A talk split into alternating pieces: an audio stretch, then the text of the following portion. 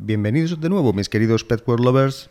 Hoy vamos a tratar un tema que en su día ya eh, escribió sobre él una colaboradora nuestra, una colega veterinaria de aquí de Pet World, Irene Abellón. Y vamos a hablar sobre un tema de mucha actualidad, todos los años, en determinadas fechas. Eh, es normal encontrarnos gatitos huérfanos debido a la superpoblación eh, de gatos callejeros, pues es normal que nos encontremos gatitos abandonados, gatitos mm, a los cuales su madre pueda haber muerto, en fin, gatitos huérfanos, neonatos, que necesitan de nuestros cuidados.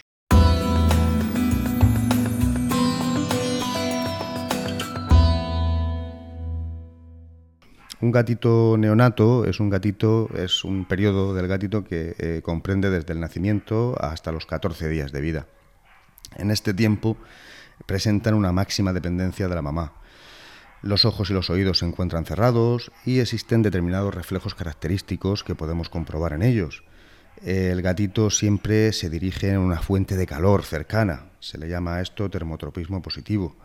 También eh, tienen un reflejo de hociqueo que se llama, eh, mueven el hocico buscando la mamá, la mama de la madre tienen el reflejo de succión, típico de muchos neonatos. El gatito succiona todo lo que se introduzca en su boca. Podemos comprobarlo introduciendo el dedo meñique en su boca. Vamos a, vamos a sentir como el gatito succiona, tal y como si se tratara de la mama de la, de la mamá. Eh, tienen un reflejo que se llama reflejo anogenital. Necesitan un estímulo, esto es muy importante porque si no los gatitos pues no pueden hacer caca correctamente y se estreñen, llegando incluso a morir de este estreñimiento. El reflejo, en el reflejo anogenital ellos necesitan un estímulo externo para orinar y defecar. Eh, normalmente es la madre la que los estimula mediante el lamido. Nosotros deberíamos de hacerlo con una gasita húmeda en agua caliente para intentar que el gatito defeque tras, tras comer. ¿Qué es lo primero que debo hacer? En primer lugar, debemos ponerlos en un recipiente estanco, protegido de las corrientes de aire, como por ejemplo un transportín. Es muy importante que tengan una fuente de calor como puede ser una bolsa de agua caliente envuelta en una toalla, lámparas de calor, etcétera. Ya nos, nos las ingeniamos nosotros para, para que tengan un calor, que no les queme, por supuesto. A continuación debes acudir a tu clínica veterinaria habitual. Tienes que conseguir un biberón y leche apropiada para ellos. En el mercado existen varias marcas de leche en polvo específicas para gatitos. Que no se os ocurra dar leche de vaca, que no es la apropiada y les puede dar muchísima diarrea y esto conduciría a la muerte por deshidratación eh, menos que canta un gallo.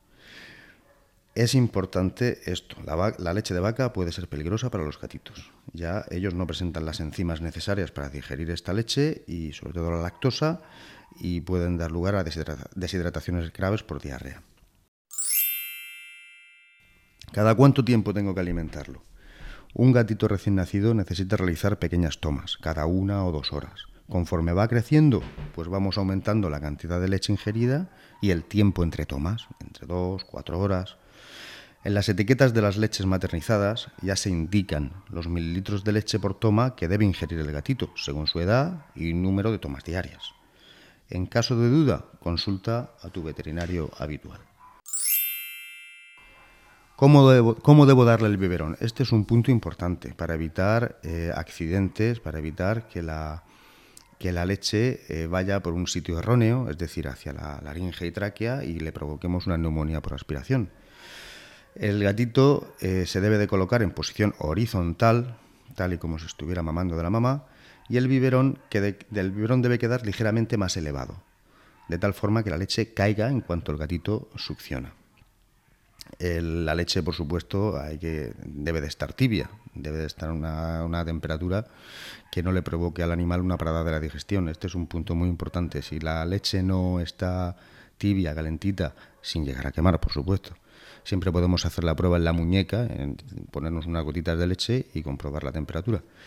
Si la leche está muy fría, mm, provoca una parada de la digestión y esto es muy, muy, muy peligroso.